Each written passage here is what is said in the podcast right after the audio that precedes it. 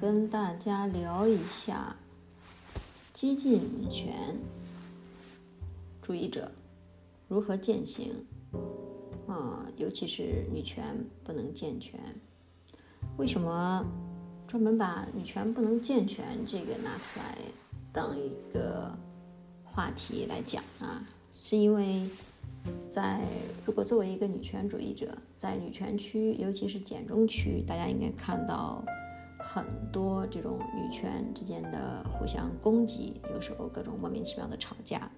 还有一些以健全为名的一些网暴啊，还有一些啊对其他女性的一些伤害，这些所有的东西，其实对女权来说是非常消解女权的。而我本人作为一个激进女权主义者，我信奉的理论是激进女权主义，啊，我践行的。理论标准是刘比斯提性别分离主义，但是这个只是我坚信可以改变这个社会、改变自己、改变女性地位的一个方法和理论。我认为它真的能让女性受益，而且如果女性能坚持性别分离主义，刘比斯提，那至少你这个一生过得会很自由、很开心。但是当然，这只是我信奉的一个理论，我并不会去。骂其他人没有做刘比斯提，或者不认可性别分离主义的，因为女权这个话题啊，确实是一个非常非常宏大的话题，它的下面有很多不同的思想、不同的流派。那我个人，因为我个人并不是专业的学者，对这个我也没有什么非常专业的了解。但是从我个人的理解，基本上在我的眼里，女权主义基本上就是分两种，一种是自由女权，一种就是激进女权。那自由女权，他们践行的标准是要重视男人的说法，要跟男人一起商量，一起努力去改变这个社会。毕竟，在这个社会里，男人怎么着也是占一半的嘛，这个一半的力量他们是不愿意放放弃的。况且，在自由女权主义的这个思想和他的生活态度里面，嗯，他们是有爱男立场的。他们可能需要，希望能擦亮眼，找一个好老公，找一个好男友，然后到时候再生个好男宝。嗯，总而言之，他们是要在当下的父权社会的制度和结构下去搞自己的女权。嗯，而激进主义女权派，嗯，我们坚持的思想是，这个男权社会的制度和文化和传统和法律目前是无法改变的。女性受到的压迫也是无法改变的，我们不能去改变这个制度，也不能改变这个国家，也很难去改变这个社会。但是我们可以改变自己，我们可以立刻、现在、马上就开始去做一些行动，来保护自己，来让自己的人生过得更好。所以，激进主义，我们是希望把男权的这个游戏规则给全部推翻的。我不在你男权框架的下的游戏规则来玩儿，比如说男权社会洗脑，啊，女生都是喜欢男的，大部分女的都是异性恋，啊，女孩子就应该留长发穿裙子，男孩子就是啊比较勇敢，嗯，大方，比领导力强，逻辑能力强，女孩子就是情绪化，啊，反应慢，啊，开车不行，数学不行。这些都是属于父权框架下的一些性别刻板印象，包括这个性别，包括父权洗脑的异性恋，而这些所有的东西，在我这个激进女权看来，这都是一些谎言，也都是扯淡。所以说我并不赞同，我本人并不赞同去跟男的一起努力去改变这个世界和社会。毕竟，作为上位者，作为已经享受了很多红利的一个性别，他从小他的经历还有他的认知，他就不能理解女人是承受着更苦难的人生。女人想要做成一件事情，要付出比他们更多的努力。所以，呃，我个人的话认为，在男性身上浪费这些时间，就纯粹的是浪费时间，他没有任何产出的。就比如说。呃，我们现在跟一个男的辩论，你跟他讲了很久，然后终于让他明白了什么是女权，女人的地位不高，但是你也不能改变他，依然他家里有姐妹，他家的资产，还有他父母的关注力依然是在他身上。他作为一个男性，在社会招聘的时候，依然是男性优先，他还是在享受这些红利。如果他娶个老婆，孩子还是老婆生，孩子还是随自己姓，然后女方在家庭中承担家务劳动，这些隐性的付出还是他在享受。所以，即使这一个男的成为了女权主义者，他还是无法改变他的立场，就是他天生的立场，他就是立男的，他就是压迫吸女人的。所以，我与其浪费那么多时间去跟男性科普什么是女权，如何去解放女性，那我还不如如用这些时间去跟其他的姐妹们分享什么是女权。作为一个女权主义者，我在怎么做，我是怎么思考的，我如何把女权主义这些思想跟我的人生结合在一起。我从我自身经历的从小到大的一些各种困难、各种歧视、各种不公。我总结到了什么经验？我有什么可以给大家分享的？另外，我作为一个单身女性，作为一个激进女权主义者，我也可以让你们看一下，一个单身女性也是可以过好自己的人生的。当然，我现在还很年轻啦，我不能说我已经过完我的一生了。我用我精彩的一生向你们展现一个单身女性能有多优秀，一个单身女性能过得多幸福，这个是需要时间验证的。但是我个人的话，我不会停止发声，我会不断的分享自己一些经历。呃，我相信随着时间的推移，大家会看到有很多优秀的女权主义者都在发声，都在向大家展示一幅单身女性可以脱离这个男权社会的游戏规则，可以自由自在，可以成功，可以幸福的一个人生模板和态度。所以。我首先想想说的一点就是说，不管你是想了解女权的思想，还是你本身就是一个女权主义者，首先我们应该要放弃拿女权去救赎他人的理想。嗯，不瞒大家说，我三月份刚刚女权觉醒的时候，我是好像找到了人生的理想，找到了一个。可以拯救全世界女人的真理一样，我信奉女权，我狂热的去吸收这些知识，狂热的去跟其他的女权姐妹交换思想，一起讨论如何去解决一些女性困境啊？为什么男权社会这么可恶啊？有哪里可以批判呀？哪里做的不好啊？我们会非常激烈一些讨论，做很多东西。当时我在 Clubhouse 会和自己开房间，或者说跟其他的姐妹一起开房间，会不停的跟大家讲。啊，我们作为女性应该如何自强？这个社会有多么的王八蛋？对，我们要反抗。对，讲了这么多东西，当时我觉得，嗯，我在 Clubhouse 能多说一句话，就能多影响一个姐妹，那可能就能唤醒一个其他女性的女权意识觉醒，她就能更爱自己，过得更好，过得更幸福。但是现在呢，我。虽然还隐隐的有这种想法，但是我已经对这种想法不抱希望了。而且我也觉得，最明智的是应该放弃这个理想，因为女权主义，它听起来是非常宏大的一个思想、一套理论，但是实际上，它之所以叫女权，因为它是女性的人权，它希望达到的最终目的还是女人这个个体，女人整体。能够幸福，能够获得同等的尊重和对待，在这个社会上，当然我们是对标女人的。虽然有人说了，女权不要对标男人，啊，不要对标男权，女人不要对标男人。但是实际上，如果我们不去对标男人，不去对标男权，你怎么知道一个真正的自由人应该是什么样子的？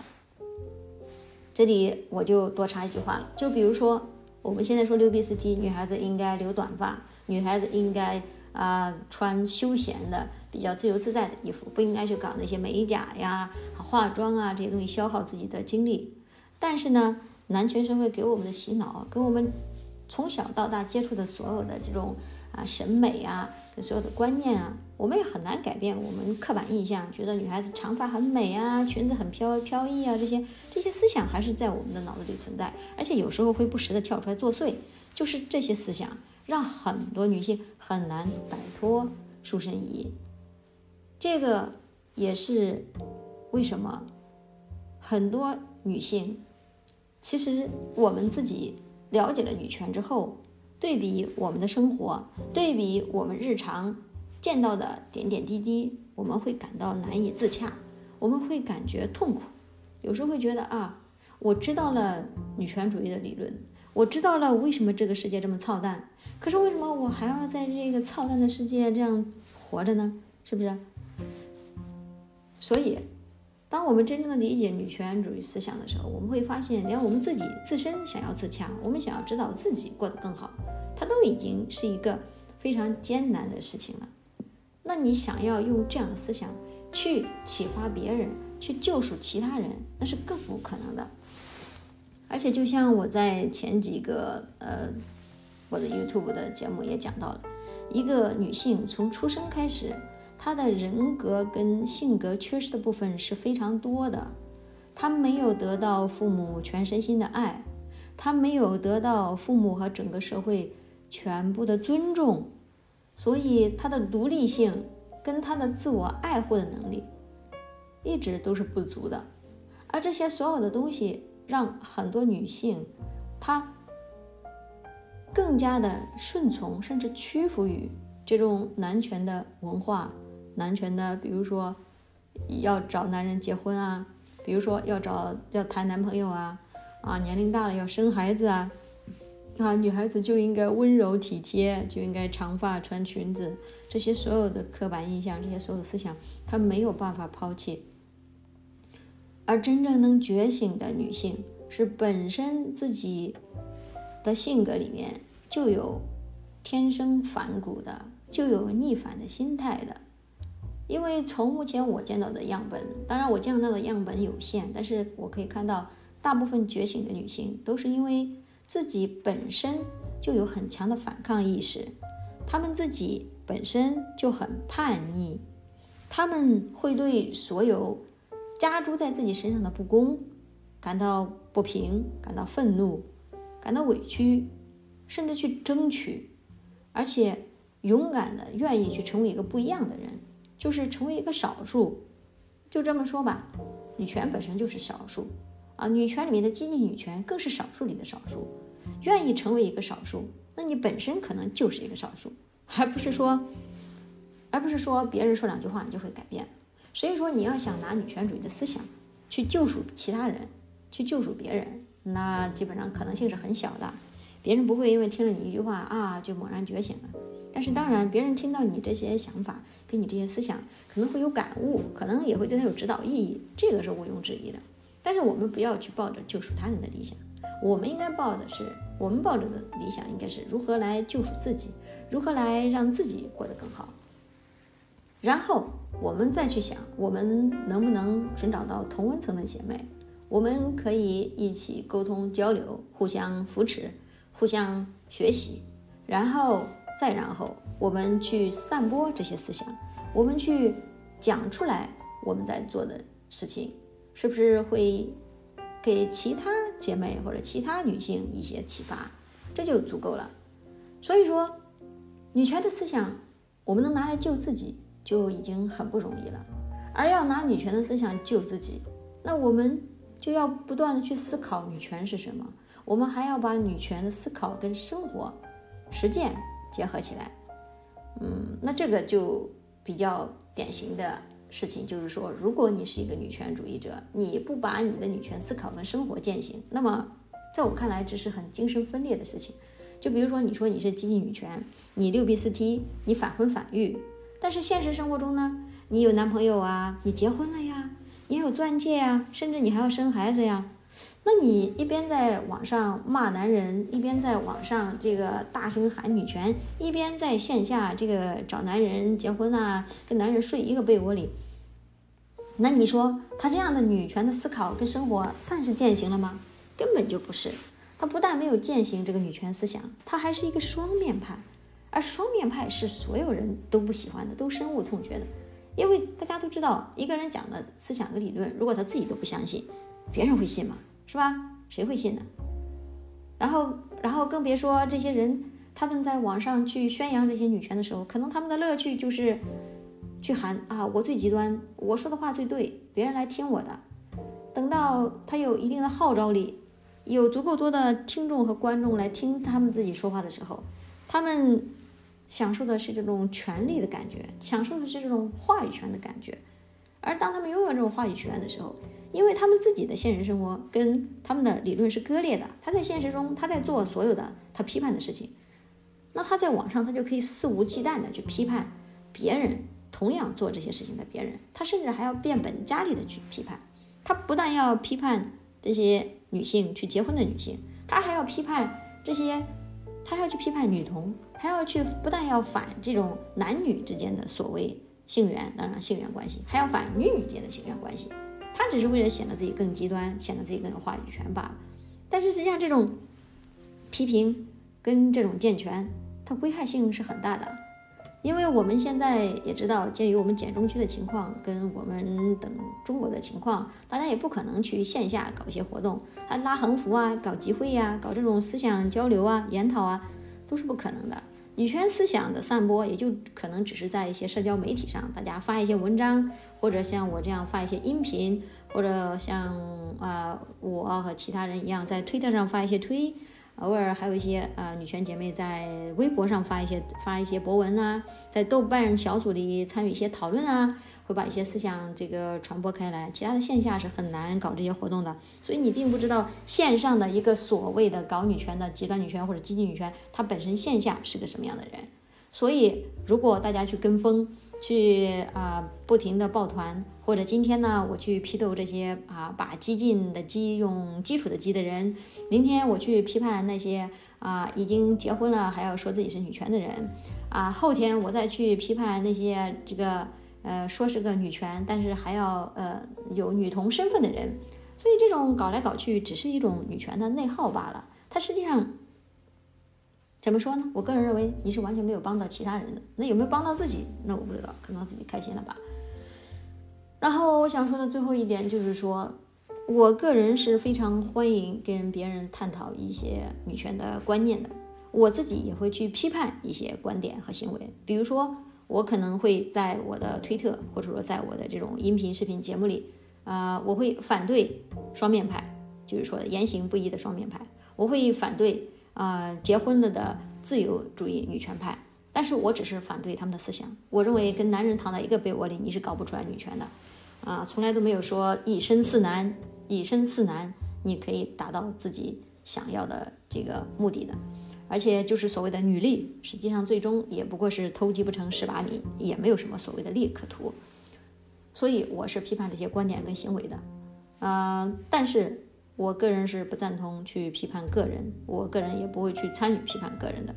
就比如说，你把一个人拉出来，然后去啊，就像之前微博的梁玉事件，因为梁玉是啊做了什么东西啊，然后被开除出女权级了，然后一些人去批判他，说他的啊文凭啊，什么本科院校比较差呀，说他什么对打个资料都要什么助手帮忙啊，架子大啊，这种这种各种已经上升到人身攻击的批判。这个是没有任何意义的，而且说实话，任何人是没有办法放在放大镜下受别人检视的，更何况谁也不是上帝，谁有权利去站在制高点去批判别人呢？这个不就是我们所谓的赛博世界的一些键盘侠跟网络喷子的所作所为吗？所以说，批判观点行为跟批判个人是一定要分开的，然后。就是我还想说的一点，就是作为一个女权主义者，我自己是会坚持发声的。嗯，哪怕我的音频啊，或者是视频啊，这些这些东西啊，它的啊精度不是很高，意义不是很大，但是我本人喜欢碎碎念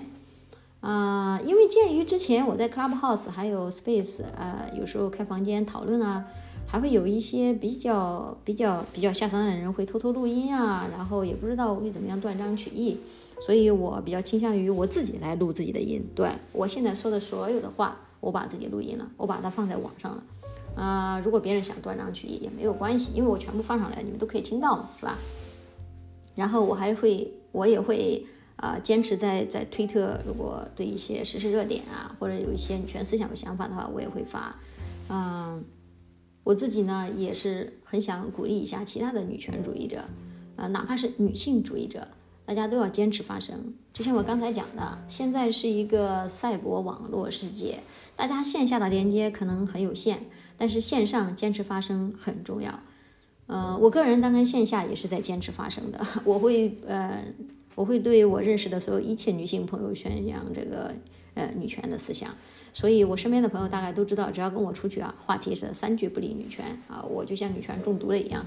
嗯，但是这个真的是我的爱好，也是我的爱。我真的觉得女权让我的人生更有意义的，让我觉得以前所有的思考不自洽的地方都更自洽了。呃，让我更加的关爱自己，更加去了解自己的需求，也让我更加去冷静客观的分析一些社会上发生的事情，嗯，去规划自己的人生。但是，女权确实是一条没有大多数人在走的路，所以作为一个女权主义者，我们可能会感觉很孤独，我们会觉得在这个路上的同行者很有限。但是，只要我们坚持发声，然后我们坚持分享自己一些感悟，还有自己的人生，那么我们会不断的听到别人的 echo，我们会感受到我们周边是有同温层，我们会感受到是有回音壁的，而这些同温层可以让我们互相鼓励，让我们互相鼓励，让我们一起前行。而最最最重要的是，除了发生之外，就是我们一定要努力过好自己现实的生活和人生。所谓现充嘛，现实生活充实了，那么你的人生才是真正的有依靠，真正的有意义了。我们想一想，嗯，你在赛博世界，在网上，你看过，不论你看过多少有趣的理论，你看过多少。啊，精彩的人生！如果你自己的人生不去努力、不去改变的话，如果我们自己的人生觉得无聊、没有意义的话，那我们的世界都是无聊和没有意义的。所以，我们一定要过好自己现实的生活和人生。而说到这一点的话，我其实觉得我今天讲的这个话题啊，有一点太泛了。我我自己本人是不太喜欢讲非常 general 的东西的。嗯，我就是自己有什么想法，我就想分享。但是今天其实我还有很多话想说，但是好像跟我这个题也不是很扣题，但是也无所谓吧。其实我想举个例子啊，就比如说我刚才讲到了，嗯，我刚才讲到了，不要去呃批判其他人的。这里面我有一点就是说，嗯，在我们在分享。很多感悟，或者说好心的去分享自己的经验的时候，呃，鉴于网上的文字沟通可能会有信息遗漏或者说误解，那有时候可能会误解。就比如说，嗯，我是坚持六 B 四 T 的，我也认为女孩子应该剃短发，我自己也是短发，但是我不是寸头。我有看到一些姐妹去鼓励大家剃寸头，然后会啊，理论是这样的，身体是我自己的，我应该全权做主。是的，我很赞同。我认为女人身体是自己的，应该全权做主。甚至女性哪怕在街上裸奔，都应该是自由的。凭什么男的可以天天在裸奔露奶露肚子的，女的为什么裸奔了就要被被性化，是吧？被色情化？那女人的头发当然是属于自己的，你剃光头都可以，没有问题。但是的，但是这个世界它是有一半男人组成的，而且当权的。手握实权的大部分还真的是男的，还有一部分女的也是非常支持男权的。所以，如果你作为一个女孩子，你剃了寸头，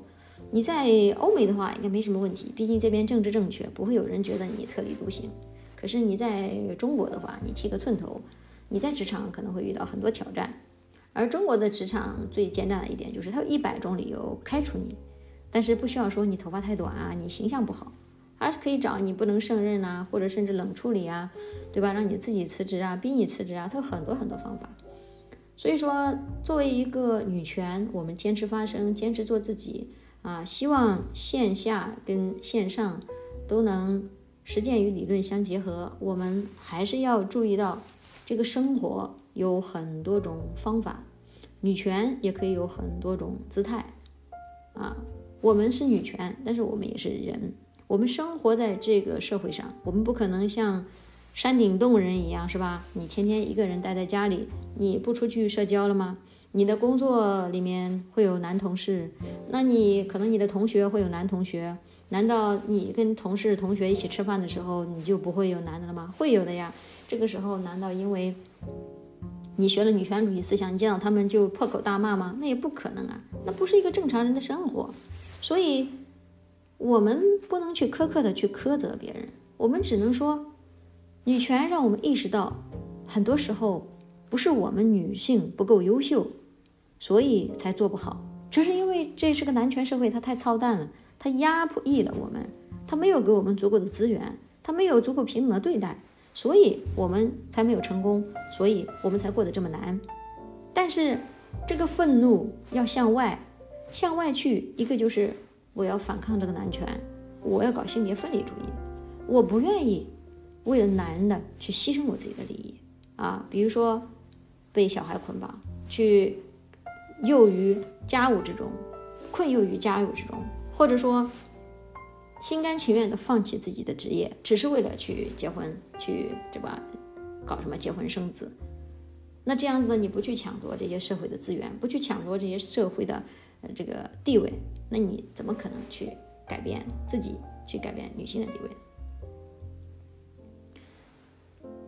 所以我最后再稍微总结一下吧，嗯，总之。啊，说到最后，今天主要想讲的就是，我们作为女权主义者，尤其是激进女权的姐妹，我希望大家能多爱自己，能多多的去现实生活中去抢钱、去挣钱、去抢夺资源、去努力工作、升职加薪，啊，去买房，啊，去学习，啊，有机会学习，那。自然不要放弃这个机会。那升职加薪啊，买房有机会，那也不要放弃。嗯，如果是很轻松的可以买，为什么不买呢？当然，如果压力很大，就不要考虑了。然后大家也不要以为女权可以拯救他人，也不要以为女权是个普世真理。它只有你灵活的运用它，运用到生活里，它才能指导你的生活。呃。希望大家都能开心，都能好好的爱自己。因为今天我还有一个感悟，就是作为一个女性，作为一个女孩子，啊，好像自己很难共情自己，只是因为太过要强或者怎么样，只能通过共情他人来共情自己。所以我发现这么多年以来，我其实一直忽视了自己内心的声音，我忽视了自己内心的那个小孩，他的。呃，他的悲伤、他的难过跟他的诉求，所以啊，从女权觉醒到现在，我一直在学的、在尝试的，就是如何跟自己内心的这个小孩共处，跟如何去搞清楚自己到底想要什么，如何去搞清楚自己的人生到底想怎么过。当然，这个也不是一天两天能搞清楚的，我会需要不断的探索，需要更多的时间来证明吧。然后，我也希望其他的姐妹能多多的思考，慢下脚步，去想想自己到底想要什么，什么样的幸福，什么样的人生才是你想要的。结婚生子真的不是人生的必选项，没有必要为了所谓社会认可的这种价值观跟随大流，就去放弃自己独立自主美好的人生。好，谢谢大家。